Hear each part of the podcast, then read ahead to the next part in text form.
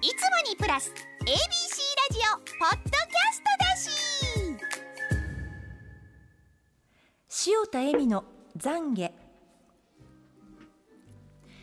先日市バスに乗っていた時に腹の立つことがありまして。その日は20人くらいの男子高校生がバスの真ん中から後ろの席をすべて埋めていました。楽しそうにおしゃべりしていますあるバス停に到着し20人の男子高校生が降りていくのですがまあ人数が多いので時間がかかります。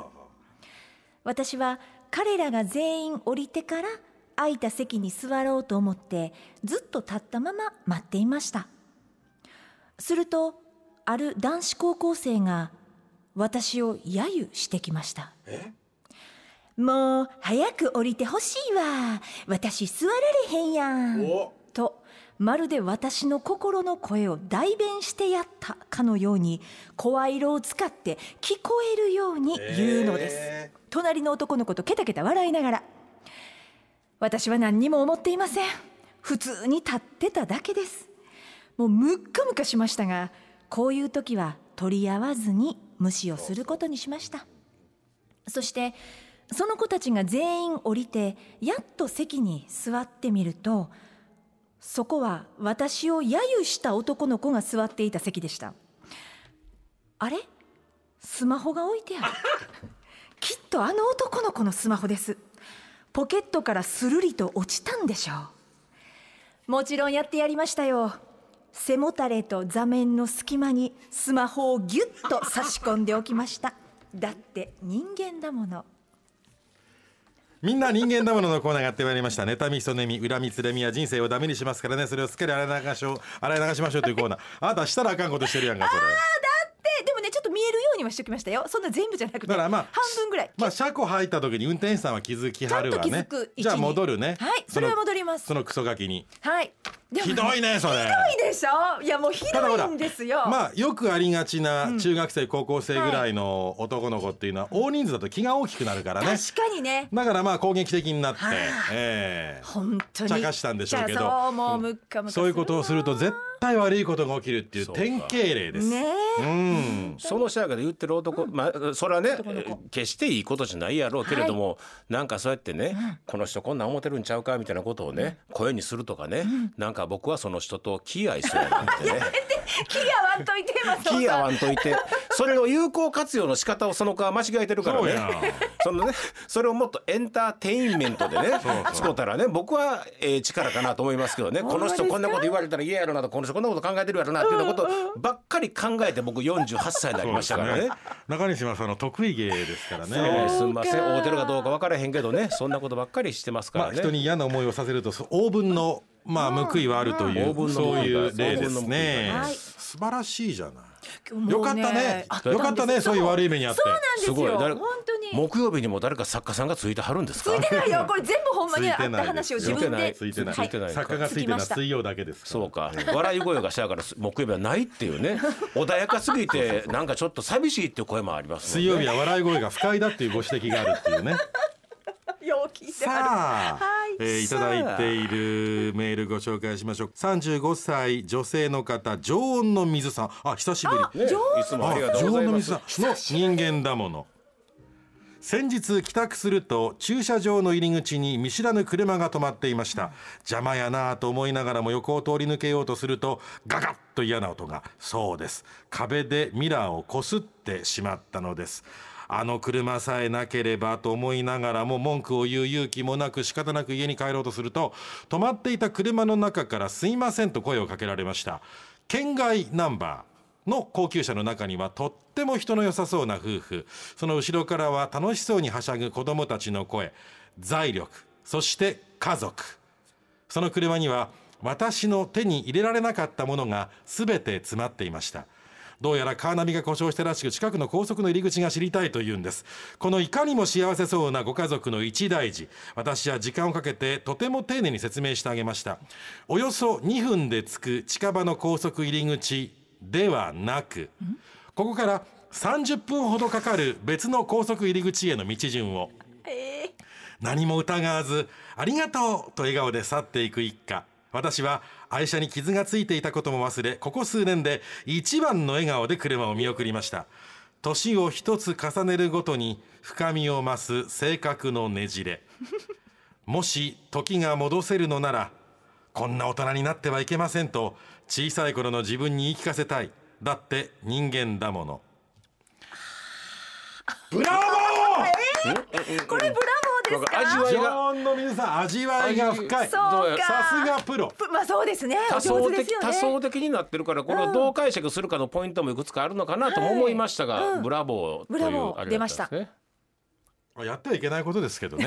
ただあなたと同じじゃない。そうなんですよ。ね、スマホ運転手さんお落とし物ですと言わずにぐっと背もたれとはい。座面の奥に入れてはい。嫌がらせしてあげじゃん、はい。同じじゃない、だってほら自分の家の駐車場の入り口に車が止まっていて、邪魔だなと思いながらすり抜けようと止めようとしたら自分の車、ミラーこすっちゃってるからはい。だいたいこの幸せの塊の家族はもうおっぺけぺーなんですよ。自分さえ良ければいいのよ、ね、えー高級車ね。子供たちが楽しそうにはしゃいでいる、うん。財力そして家族。はい。私も同じことをすると思います。あ高速の入り口ですか？えー、っとですねあそこを10キロ走っていただきましてねあの一回高速の降りてくださいみたいな。それはさすがに気づかれるというね。それはね。気づかれる。あのこれがね妬みそねみの根本基本形。美しい。ねもうこれもう殿堂入りです。素晴らしい。常温の水さん。でも差し上げるものは同じです。はい。はい、では続いて。41歳だ男性ゴン太郎さんの人間だもの。2つ年上で同じく独身だった同僚 A がこの度結婚しやがるんです。私は密かに彼を心の拠り所にしていたので裏切られた気分で大ショックなんですが、うん。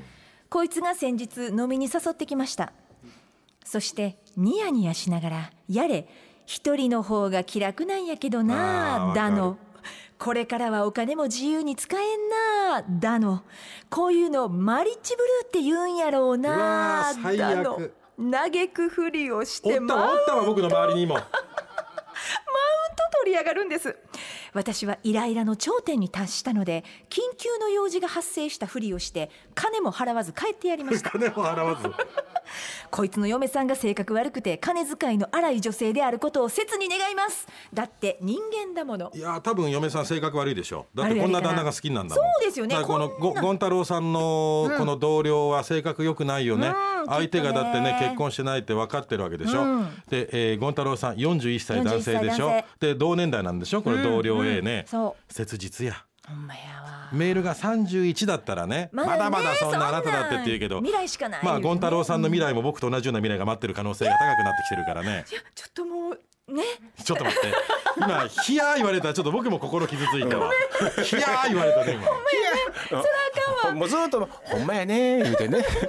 ずずーっと「ほんまやね」ってもう36歳男性ロールケーキブトンさんの人間だもの先日新快速に乗り2人掛けのクロスシートに座ろうと座席を探したのですが車内は混雑1箇所しか空いていませんでした。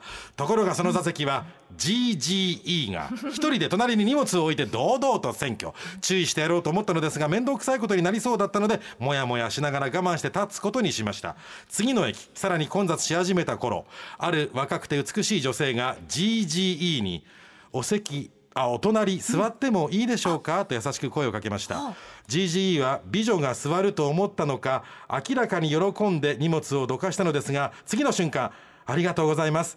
おばあちゃん 席空いたよとご年配の女性を GGE の隣に誘導しました。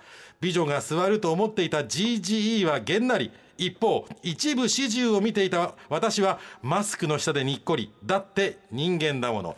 美しいエクセレントこれ素晴らしい。これだからさこの美女もいい人やんか、めっちゃいい自分のおばあちゃんじゃないよよ多分ね。立ってるおばあちゃん見てうん。そのおばあちゃんに座らせてあげようと思ってちょっといいですか？って言って。いいでもね本当に GGE BBA 隣に荷物置くよなバス電車で。でよくあるのがあのこう二人掛けのシートの通路側に座る。GGE BBA なんで通路側座る？混んでるやん。奥座ったらええやん。次降りるかと思ったら降りへんやんか。おー面白い。今日も楽しいコーナ本ーでした。当に本当に。このコーナーでは皆さんからの人間らしい妬みそねみひがみなど胸の内を募集しています。メッセージが採用された方には漏れなく番組ステッカー失敗しない秘伝の書庫の巻もっこすくん3点セットでプレゼント。